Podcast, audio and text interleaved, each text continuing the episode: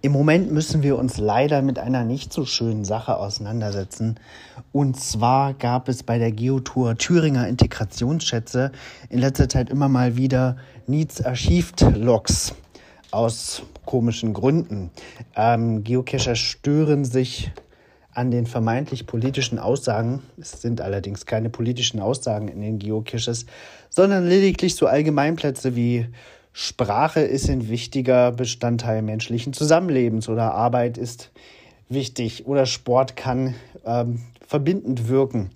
Ähm, das sind genauso Aussagen wie äh, Luft enthält Sauerstoff und äh, das sind keine, ist keine politische Agenda. Dennoch scheinen sich einige Geocacher daran zu stören, äh, machen immer wieder Bombardements von Log-Einträgen, ähm, die wir dann immer löschen müssen. Also ein Logbuch ist natürlich kein Diskussionsforum. Ähm, jetzt gab es aber in der letzten Woche zusätzlich dazu auch noch ja, Sachbeschädigung an einem der Geocaches. Es wurde eine Plexiglasscheibe abgeschraubt und ein Spielbestandteil entnommen, sodass der Geocache nicht mehr spielbar ist. Dann wurde die Plexiglasscheibe wieder angeschraubt. Ähm, hier kann man leider davon ausgehen, dass, ähm, dass das wohl Menschen waren, die dem ganzen Thema ja nicht so wohlwollend gegenüberstehen. Des Weiteren wurden am gleichen Geocache Aufkleber angebracht von Neonazi-Organisationen.